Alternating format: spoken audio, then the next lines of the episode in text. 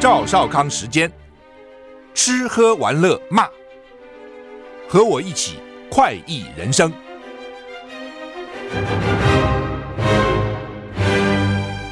我是赵少康，欢迎你回到，欢迎你来到赵少康时间的现场啊！台北股市现在上涨二十四点，台北股市昨天上涨五十五点，美股昨天道琼跌了两百八十六点，S M P 五百跌零点七二个百分点。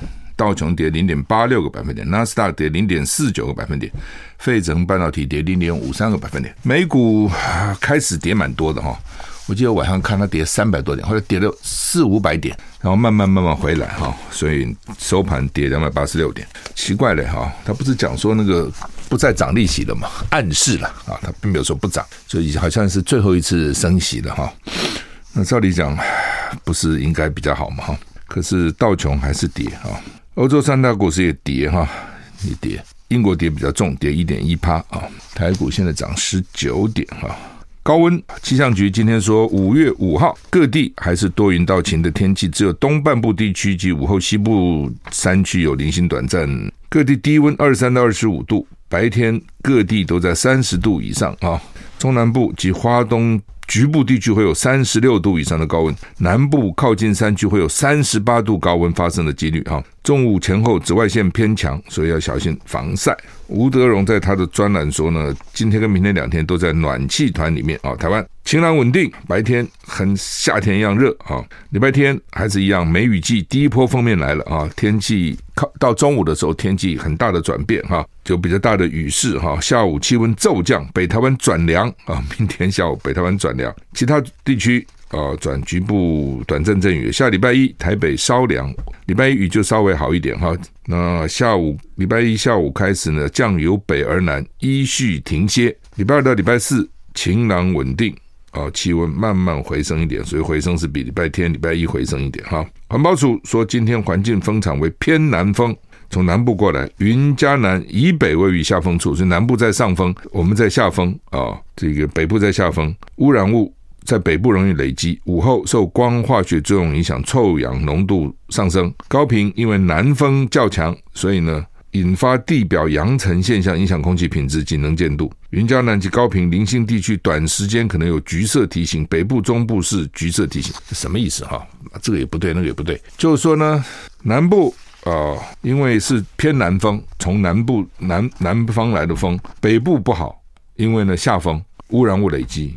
光化学作用影响，光化学作用大家知道，那南部是该好吗？它也不是啊，那那要怎样？因为南部的风太强了，所以那个沙尘就被吹起来了，就这个意思啊。它用的多文绉绉啊。高频因南风较强，可能引发地表扬尘现象，影响空气品质及能见度。白话文就是尘土飞扬了啊，因为风太强了，把那个尘土吹起来。所以影响空气品质，你空气品质里面就就就悬浮微粒就多，然后呢还有影响能见度，啊、视线都受到影响啊，因为都是灰嘛啊。前阵不是美国哪里不个沙尘暴？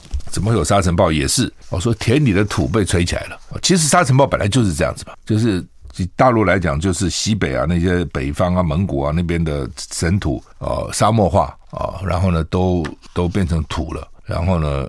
一吹风就扬尘啊，这空气就不好了，然后一直往下走，就变成沙尘暴啊。有一次我们到哪里去啊？飞着中东，中东好像就说哈，比如说我原来是几点到这里，几点到那里，说赶快走，这干嘛呢？说沙尘暴要来了哦，所以我们赶在沙尘暴来之前，赶快先离开那个地方。平常心说，我还蛮想留在那边看看沙尘暴到底怎样啊，到底有多厉害，到底把我们搞得多灰头土脸。可是显然那个旅行团就希望说避开了，不要不要不要不要首当其冲哈。好，那俄国控美国策划无人机攻击克里姆林宫，白宫说荒谬可笑。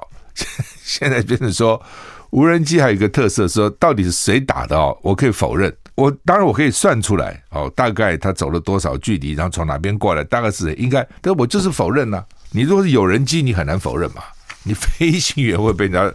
抓起来、啊！而且你有人机，你可能要飞回去啊。你说不飞回去，你被打下来的话，你飞行员等等，扣你的识别证，你身上识别制服都可以知道你哪里来啊。无人机，他现在就是不承认，没有人说是他打的，那总有人发嘛。无人机就算便宜，好歹也也要钱呐、啊，对不对？那到底是谁呢？乌克兰政府泽伦斯基说他不知道，而且说俄国自导自演的。那现在他们又说他是美国喽，美国又说你乱讲哦，是很好笑哈、哦。克里姆林宫成为无人机攻击的目标，俄国是现在归咎美国，但是呢，乌克兰跟华盛顿都强烈否认。美国国家安全会议的发言人科比博智说莫斯科说谎啊、哦，那那只有一个人说谎，那是谁？俄罗斯社群媒体流传画面显示，克里姆林宫上方爆出火光，冒出白烟。克里姆林宫说乌克兰。连黑夜趁黑夜派出无人机，目的叫行刺普丁。俄国发言人在记者会直接指控美国是无人机刺杀行动的幕后黑手。反正一切事情最后就是美国啊。那国安会发言人科比直接回应：荒谬可笑，美国跟此事无关，甚至不知道确切发生了什么事。科比说：“我能保证，美国丝毫没有参与。”他说：“裴斯科夫。”纯粹说谎，也不是说谎了，就是人家的揣测揣测嘛。我也认为大概不会是美国了哈。美国这时候搞个无人机去也蛮无聊的。美国哦，应该我认为应该不是美国了啊。上次那个北溪二号那个天然气管呢被炸坏，我认为那个是美国，他们也不承认啊。但这个无人机发两个无人机去没有意思嘛？你只是让俄罗斯难堪，说你看人家无人机可以打到你克里姆林宫上面，但是你说这样就把普丁给斩首了，不可能嘛？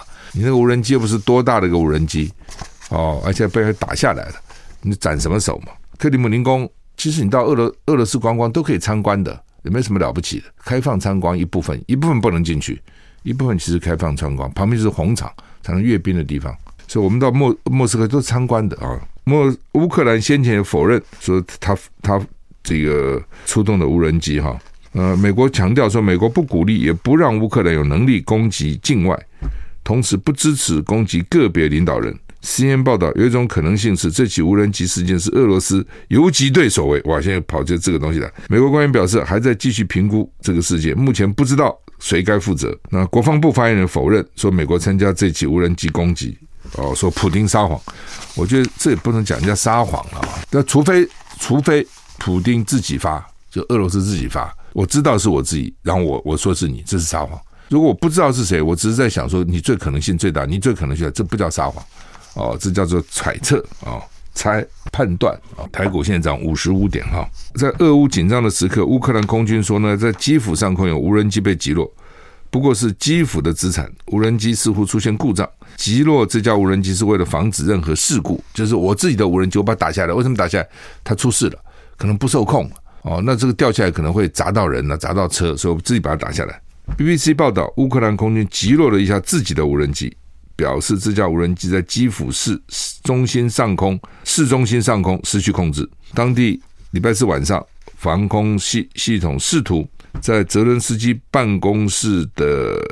附近区域把它击落，就听到爆炸声响啊，打落也会有声音的啊。乌克兰总统办公室主任最初说，这是一架被击落的敌方无人机，是俄罗斯来的，把它打下来了。他在空军说我们自己的。当局发布声明说，在预定飞行时间在基辅地区失去控制，于是把它打下来，没有造成人员伤亡。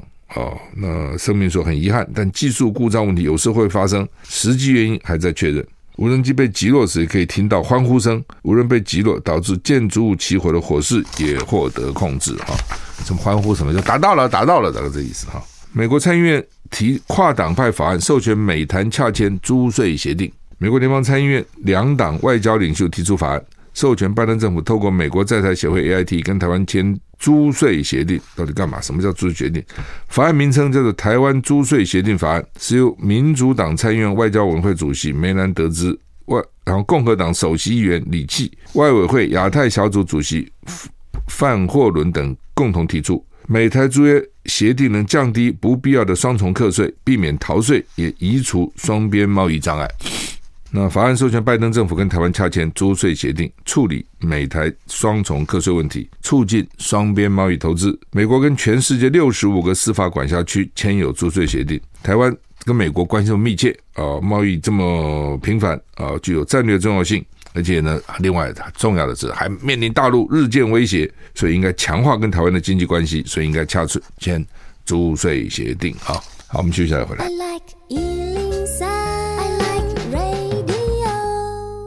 好，那么这个美国参议院提这个法案，我觉得这个法案还算重要哈。美国财政部长叶伦之前曾经表示，美国跟台湾缺乏租税协定是重大问题。去年美国八月实施晶片法，预计来自台湾的投资人大幅增加，所以这个议题有它的急迫性。什么意思哈？就是说，他这个租税协定签了以后呢，那就第一个避免双重课税了啊。譬如你现在哈，假如说你你有收入，如果你是美国公民或者是美国 PR。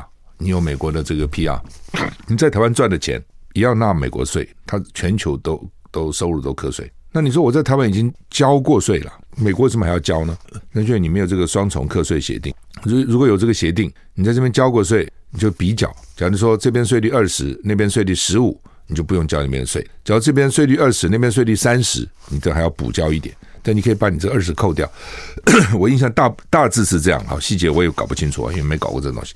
那大概就是这个意思。那另外是不是有些地方税还可以比较低啊？我的印象好像，比如像荷兰，如果你这个公司是荷在荷兰注册，那这个时候你在台湾设一个分公司，你的那个公司的税率就比我们一般的本土的低，这就互惠啊。同样的，台湾的公司。这个到荷兰投资，他可能有这样的互惠，所以我知道有些他们就到有些国家可以到有些国家去登记，然后说那边回来台湾设分公司。不过这些好像越来越麻烦，越来越困难。那早先的时候有我知道有人是用这样的方式哈。那这时候你看个个别国家你签什么租税的这个协定哈？当然另外就是说你你的所得也逃不掉啊，有很多时候这边交了税那边不讲，那边交了税这边不讲。那现在都有了啊。另外美国情报总监。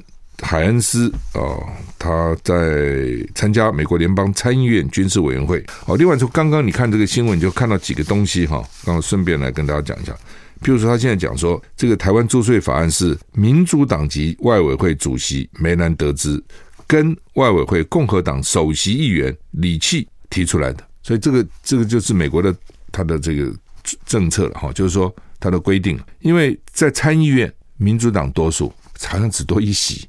众议院是共和党多数，选前大家以为参众院都会到共和党手里的，你记得吗？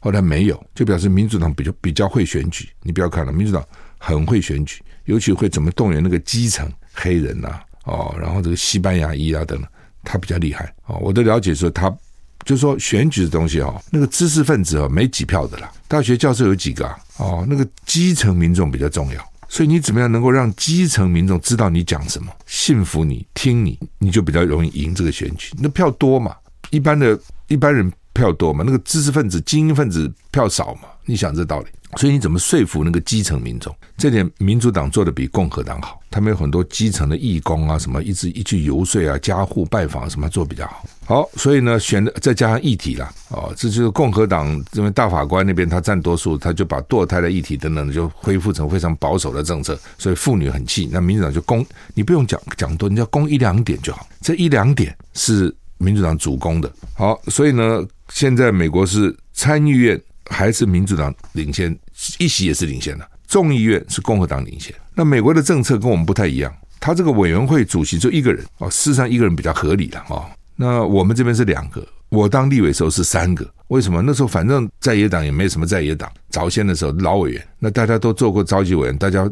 轮流做嘛，所以呢，一个一个会选出三个招委，后来变现在变两个，所以经常会说你一个委员会有国民党一席，民民进党一席，民进党多嘛，民进党六十几个委员，国民党三十几个嘛，那你你一席我一席变成这样啊、那美国不是这样，就是说参议院，你看他虽然只多一席，在这个参议院民主党所有的委员会主席都是民主党，虽然共和党共和党在众议院多的也没几席，但是所有共和党的委员会都是共和党当主席。就是我赢者全拿了，然后呢，你的叫什么呢？叫做首席议员，你就是叫你这个共和党，你不能当主席，你就是首席议员，大概是这样。所以你从这个名称就看得出来这个意思啊。好，那么情报总监海恩斯说，到底议员在问啊，议员现在喜欢的是老共什么时候打台湾？啊，说呢，习近平过去一年的发言好像都是要中国人民备战啊，要打仗啊。海恩斯怎么讲？我们休息一下会。我是赵少康，欢迎回到赵少康时间现场。台北股市现在上涨三十二点。好，美国联邦参议院军事委员会啊，到今天就全球威胁召开听证会，请美国国家情报总监海恩斯跟国防情报局长啊联袂出席，参议院就关切中国犯台可能性，说呢，习近平过去一年他的发言都好像叫你们备战备战，要打胜仗啊，到底会不会打？海恩斯表示，根据美国情报评估，中国主席习近平仍倾向以和平方式统一台湾，但同时为军事选项做准备。海恩斯表示，根据多项智库研究，超过九成的高阶晶片在台湾制造，加上所有几乎。各种种类的电子产品都需要晶片。如果台积电因为中共犯台停止制造，将对全全球经济造成巨大冲击，损失可能是六千亿到一兆美元，新台币十八兆到三十兆美元。呃，台币，美国、中国的 GDP 也会受严重的影响。也就是说，这也是废话了啊！我想有时候我常觉得他们什么这个情报总监呐，什么太平洋舰队司令讲那些话哈，我也会讲。你也会讲啊，说习近平呢倾向和平解决，但是没有放弃武力。我问你嘛，你会不会讲？你会讲啊，对不对？就是没错，就是这样子啊。他如果能够和平把台湾拿下来，他干嘛打嘞？对不对？不仗而屈人之兵，上之上者也，对不对？上兵伐谋，其次伐交，其次伐兵，在其下攻城。这中国人这个早就会了。对，我所以为什么那个时候自古那些旁边那些藩邦，只要去中国进贡，皇帝都很高兴，不但不打你，还有呢加倍还你啊！你你把那个土产那些野人献铺一些无阿里不达不不不没有什么钱，没有什么价值的东西，不值什么钱的送去的啊！这个天子高兴，就什么金银财宝赏赐给你，有时候还把美女赏赐给你，这干嘛？就是我不要打你就你就来朝贡了，当然好嘛。啊，同样的，我相信他们还是有这种天朝的心态了。呃，他是中央，你是边陲嘛，本来就是这样子嘛。好，在这种情况之下，那台湾是不错，发展的也蛮好的啊。那所以呢，如果我能够把你这个就就统一了，当然很好。然后呢，这中间有很多的选项，它不是那么简单，就是统、独、打不打，它绝对不是这么简单。你你如你今天做一个投资，你也考虑半天了。我到底要买不买台积电？买那台积电现在到处去投资，会不会稀释了它的利益？它现在百分之五十二的这毛利这么高，对不对？它将来会不会毛利只剩变成百分之三十了？那会不会分给我们股东钱就少了？那现在还值不值得每股就五百块？你一定要做很多考虑。好，那如果我我现在有。cash，我有现现金在手上，辛辛苦苦存的，那我到底要干嘛呢？我是要买房子呢，还是买股票，还是买债券，还是存银行呢？那如果买股票，我是买台积电，不买台积电？那我现在手上又有台积电，我该怎么办？你一定是很多考虑的，绝对不是一个我买股票就是台积电，我不买股票就卖台积电，绝对不是这样子。更何况那种打仗这种事情，哪是什么非黑即白？他当然不是嘛。他那要考虑，我到底打不打，在什么状况下打，我要怎么打，对不对？然后呢，打对我有什么影响？那么我打的话呢，美国这些日本的会不会也起来这个杯葛我，这个这个围剿我啊，我制裁我？这很多考量的。好，那结果一定是能不打当然是不打嘛，对不对？你想这道理嘛？能不打打什么东西？那好了，那什么时候打呢？又分成很多多种嘛，对，你如果愿意统一，当然很好，但我不会打你。那你如果不愿意统一，对？那你你宣布独立了。那我可能就一定打你嘛。那如果你不愿意同意，你也不宣布独立啊，那我打还是不打啊？然后你到底态度是怎样？你是跟我友好还是跟我敌对？这都有关系嘛。我认为你只要让他有一点点希望，不要全部绝望，也不要太没面子哦。你是在他脸上尿尿、吐口水，你叫他怎样？你说面子都顾，他要面子嘛，就给他面子嘛，对，让他能够能够交代嘛，对他这个对他党也能交代，对。人也能够交代，我觉得是不会打的。你就是不要，你非要在他脸上小便，你非要当众给他难看，你非要讲难听话啊，你非要让他这个不得不动手，那怎么办呢？就是会有这么这个判断会这么困难吗？那困难不不难，难在民进党要政治资本嘛，民进党要因为。你说共产党讨不讨人喜欢？当然不讨人喜欢嘛。有几个人会喜欢他嘞？今天很多人，包括台湾有些人哈，觉得说，哎呀，他还可以，是为什么？他经济还可以，他让大陆的十几亿人基本上能够吃饱，经济上可以，这是不简单的。你不要以为这简单，跟以前比，这很不简单的哦。生活能够过哦，还可以啊，有一部分人有钱，那这个是不简单的。所以呢，并不是共产党好，而是呢，他至少在经济上的表现。你也不能不不承认、不肯定嘛，也不能不肯，他就是经济还不错。那在这种情况之下，所以有些人就觉得说，好像也并不坏，但是会喜欢他那种制度，我真的不相信。哦，你会喜欢那种怎么怎么怎么可能嘛？对有些台湾住惯了，不可能的。你会骂台湾的啊，很乱很乱，但你不会喜欢他，你喜欢他你就去了。那、所以在这种情况之下，你就基本上台湾现在比较大多人所要维持现在就是就像现在这样拖下去吧。未来怎么样真的不知道，变化真的太大。你不要说两岸的变化，你自己会变成什么样你都不知道嘛？真的这样？谁知道你明天会怎样？不知道的。那过一天就好好过一天嘛，积极向积极正面过，不是这样吗？同样的，两岸也是啊，我们积极正面一点嘛。你希望它和平，它就会和平；你不希望它和平，它就可能打仗。其实就是这样。所以呢，美国的判断啊，这个情报总监说啊，看起来他不是他倾向和平，但是也做准备。他当然要做准备嘛。那你不准备，你有一天毒了他怎么办呢？而且他准备不是光对你啊，哦，因为这些国家也都围着他嘛，所以他必须也要对抗。你说他你干嘛不要？你就不要发展军备，那这也不太可能。那你这个任何国家，你经济到一个地步以后，你自然会增加你的国防预算。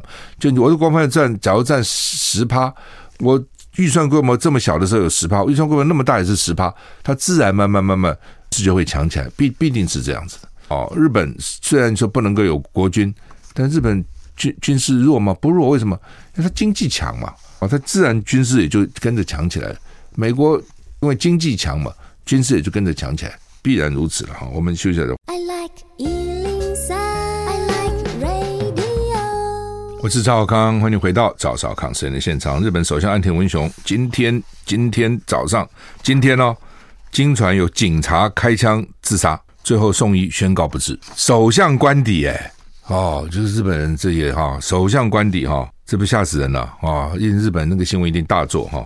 读卖新闻报道，当地时间五日凌晨四点四十分，今天早上四点四十分，那就是我们的是吧三点四十是吧？日向岸田文雄官邸的防暴警察在官邸厕所内发现一名员警倒在厕所内，血流如注，紧急送医急救，但仍宣告不治。据了解，这位警员是用借来的手枪寻短，换句话说，他可能自己还他可能不是那种武装刑事警察啊，也许就像驻卫警这样子啊，那就没有枪吗？好。反正他他是枪是用借来的，所以呢是被一个防暴警，防暴警应该是有有有枪的哦。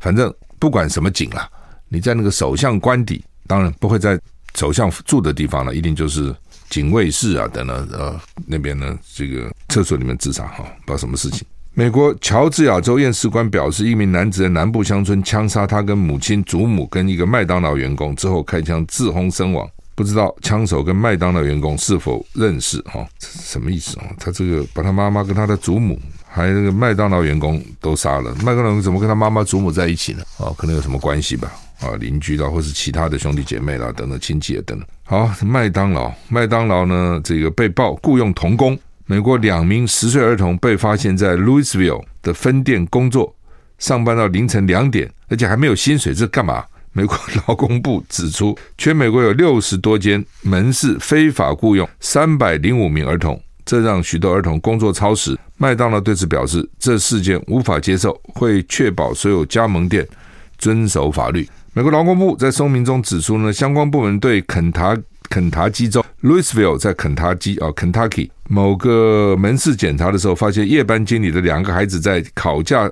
烤箱及油炸区上班，进而揭发事件。被雇佣的童工的三间加盟店被处以两百一十二万美元的民事罚款，处罚真重哎！一罚罚两百一十二万美元。麦当劳表示，这个事件令人无法接受，又深感不安，违背我们对品牌的高度期望。所以要加盟店呢，要遵守劳动法。我大概懂了啊，就是他很奇怪什么意思？因为麦当劳哈，麦当劳它像这种这种都一样哈。它有几种可能，一种就是他他的直营店，他自己的店，好像台湾的麦当劳，好像之前都他自己，他自己来买买地啊，买房子啊，或者租啊等等。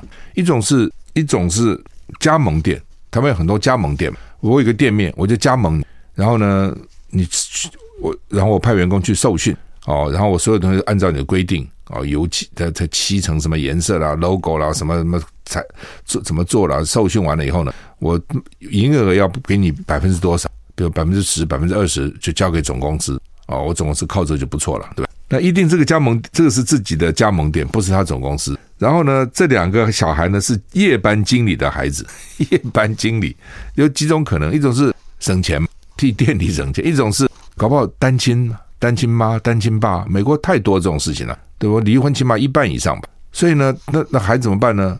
不能放家里啊，就带来上班吧，夜班嘛，带来上班啊。他到底是童工不是童工，我也不知道。反正无聊啊，不想睡觉啊，就你去好吧，你就去考，他叫考驾烤箱油炸区上班啊。十岁他怎么上班呢？我也不懂啊。他能够去炸东西吗？应该也不可能哦。所以说他又没有薪水，因为他没有做什么正式工作嘛。你想嘛，他给什么薪水呢？他是经理，两个孩子带去上班啊，好吧，你去那边玩吧。然后呢，然后被人家检查到了，罚两百一十二万美金呢，真重啊！那我觉得，我觉得看起来是这样子啊。但你这种东西在美国，你虐待儿童啊什么，这还得了嘛？啊，那都非常严重的。很多小孩去上课，哦，只要跟同学讲，我爸昨天他妈打我，这下老师老师知道了，你这个小孩今天不用回家了，就立刻给你送到那个。送到那个这个什么庇护单位啊，或者是什么，反正这种有他有相关单位，家长很惨。我知道有些台湾去的家长，把台湾的习惯还带起来，教训子女啊，凶啊，什么还威胁子女，你再怎么我就把你怎样了。好了，小孩到学校去，或是真的打了，小孩身上有伤痕，老师问你是怎么回事？我妈妈昨天打的，我爸爸昨天打的，你就惨了。哦，这小孩就被带。所以呢，老美对这个是很重视的。但是我看这个情况。并不是那个经理叫孩子真的去做童工还不给钱，应该不是这样。但是那没办法了，那就是不应该在那个地方你就去就不行。好，台股现在涨十一点啊，涨十一点。中国时报头版头登的是这个昨天邱国正说的，他说啊，两岸如果开打，台湾没有前方后方，处处是战场。主要的原因就是有立委问，所以以前你防御的重点都是西，你现在是东岸呢，老共的山东舰已经去了，对不对？从东岸将来攻击你。那你东岸怎么办呢？以前觉得东岸很安全呢、因为悬崖峭壁，你走出花公你知道怎么可能准备登出来登岸呢？但是台东有些地方，我前几前几个礼拜去，其实还是有沙滩的哈。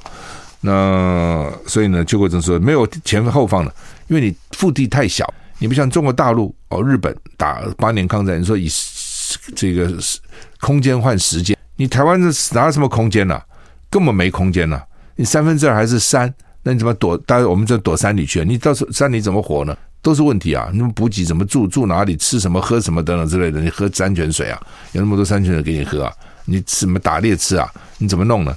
哦，所以一打起来，真的是没有前方后方。这话讲的也不错，没有什么前方后方哦，通通变成前方了。其实道理就在这个地方。我们休息一下再回来。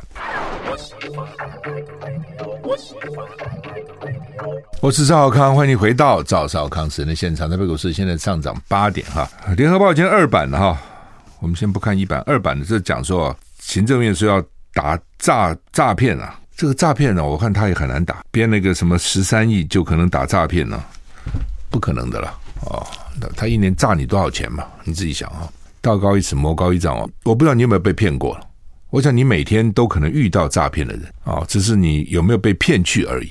这样讲好了。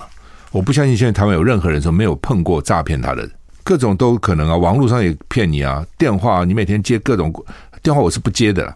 我的电话是我不知道的号码，我不接，因为否则我接不完了，对，所以我不认识号码不接。所以如果你我不认识你，你也不用打电话给我，对吧？但你也不知道我电话怎么打了。但是呢，反正我不认识的，只要电话响不认识我是不接的啊。那这样就少去很多嘛。哦，那很多人电话都接啊，哦，那各种骗术，最新的骗术我知道，跟大家讲一下。他就冒，他就冒充说我是远通，远东通讯了。他说我是远东远远通的这个人，你呢，在我们这边已经啊累积了多少点了？哦，你比如五千点了，哎呀，恭喜你有五千点了。下面有四个产品你可以选择哦，什么红外线，什么什么什么美容的东西啦，什么反正四种都还不错的东西，有四种。你因为你有五千，你已经有五千，比如说你有五千五百点了，你你现在只要拿五千点再加一块钱，你就可以挑这四个里面的一个。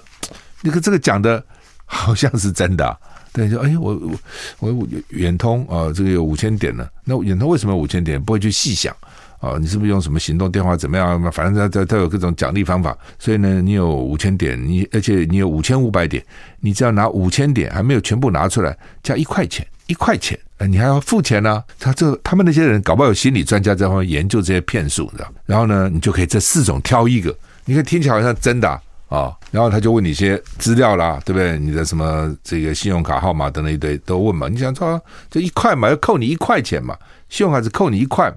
那我太太也差点被骗，她平常还蛮精明的，她 她就看我说你怎么会被骗？因为她平常坐公车，她喜欢坐公车，她在公车上接到这样的简讯啊，这样她是不是简讯？不知道什么，反正就是给她一个讯息，她就在那车在那个车上就输输，但是因为公车就颠很颠簸嘛。他信用卡号码都输进去了，可是呢，大概反正到站还是怎么就下来了。回家以后呢，就看到那个信用卡连连发了好几个，叫他输入他那个那个三码有没有？你信用卡除了前面码，后面不是还有三个安全码吗？他要他输，你要输这个安全码认证码了，还是什么认证码？哦，信用卡公司可能有个那个认证码给你。就是当你去消费的时候，信用卡去消费的时候，就会信用卡会叫你认证，打几号打几号，认证是真的。他们也怕这个骗嘛。那这个时候呢，我太太想起来说：“诶，我怎么会突然来这么多要我认证呢？”他就没有回，他就没有回，他就以为没事了，你知道？哦，大概也是没事的了啊。那到了晚上，他的朋友打电话给他，他说那个朋友的先生遇到同样的状况，他就回了，就认证以后。他说来连来的十几通消费，花了十几万，被骗去十几万。那昨天王鸿薇上少康战情室跟我讲，他一个朋友也是这样被骗了六十几万，什么意思？而且这是海外刷，就是说他现在问你这些资料，对不对？他在海外就给你刷了，懂吗？买这个买那个给你刷盗刷，刷了以后信用卡公司就叫你认证。那你如果你认证了，你就你就麻烦哦。还有那个那个，反正就是各种。最后我太太因为最后还没有输进去，但他也紧张啊，所以我们就打电话给信用卡公司了。那他就说查账单，说到现在还没有。不过他说，你如果不放心，你这张卡就作废，重新申请一张。好了，那就作废了，重新申请麻烦死了。你原来悠游卡的钱也在里面，你这个各种登 Apple Music 订这个这个也在信用卡都在里面，你都得去换哦。你换个信用卡现在很麻烦的，因为你很多东西都绑绑那个上面嘛哦，所以呢，就跟各位特别讲，现在最新我的了解最新的骗术就是告诉你它是远通。远通的服务人员，然后呢，你的点数到了，加一块钱，四种奖品你可以得一种，奖品还不错，所以你觉得一一块钱就可以了，哦，然后就被骗很多了。反正大概我曾经信用卡也被在海外刷过，他在海外就直接盗刷了，那资那资料怎么出去的呢？也不知道哪里从哪里出去的，对不对？有可能是信用卡公司啊，有可能你用信用卡去别的地方消费，那些员工把你盗走了，都有可能啊。你不要以为说是很多人说啊，网购很危险。也不见得要看，要看你怎么怎么怎么买，然后要看这个网络公公司到底他怎么样的这个来防堵。你一般到任何餐厅，你都不会用信用卡嘛？他如果把你信用卡资料盗走了，一样麻烦了，知道意思吗？我像我那个 case 就是这样啊。突然我看到两笔账单，这很奇怪，我没有消费这个东西啊。就就是你不是讲错了，就你突然接到那个信用卡叫你叫你跟你讲说你在哪里消费了，你金额如果大一点的话。信用卡公司有时候会通知你嘛，每个信用卡公司不一样的，但是基本上通我我的信用卡是通知我了，我就看这不是我的，我没有消费这东西，两笔不少钱了。后来我就打电话给信用公司，我说这个不是我的，所以你就要注意。我说我没有消费这东西，那他就说我去查在哪里消费，好像在什么欧洲法国在哪里，反正是欧洲。我说我他妈在台湾我没有去啊，哦，然后我就问他，他就在被盗刷了，我就问他我说能不能你只付他呢？他他就讲说，我我们不会算你钱，不会算我钱，因为知道我被炸了，炸了，而且我在国内不在国外。他说，但是他们还非付他不可。我说你，我已经告诉你这不是我，你为什么还要付他？他没办法。他说信用卡，你如果大家都不付，那我如果真的是我，然后我跟他讲说这个这个是假的，他不付了，以后不大家都搞这种吗？那这些旅馆啊，这些餐厅干嘛还接受信用卡公司呢？所以他们必须要付。事后再去追究，那他能追究到什么？所以每年这个被骗的，连这信用卡公司不知道被骗多少钱了。你从这边你就知道了，好吧？我们今天时间到了，谢谢你收听，祝你有个愉快的周末。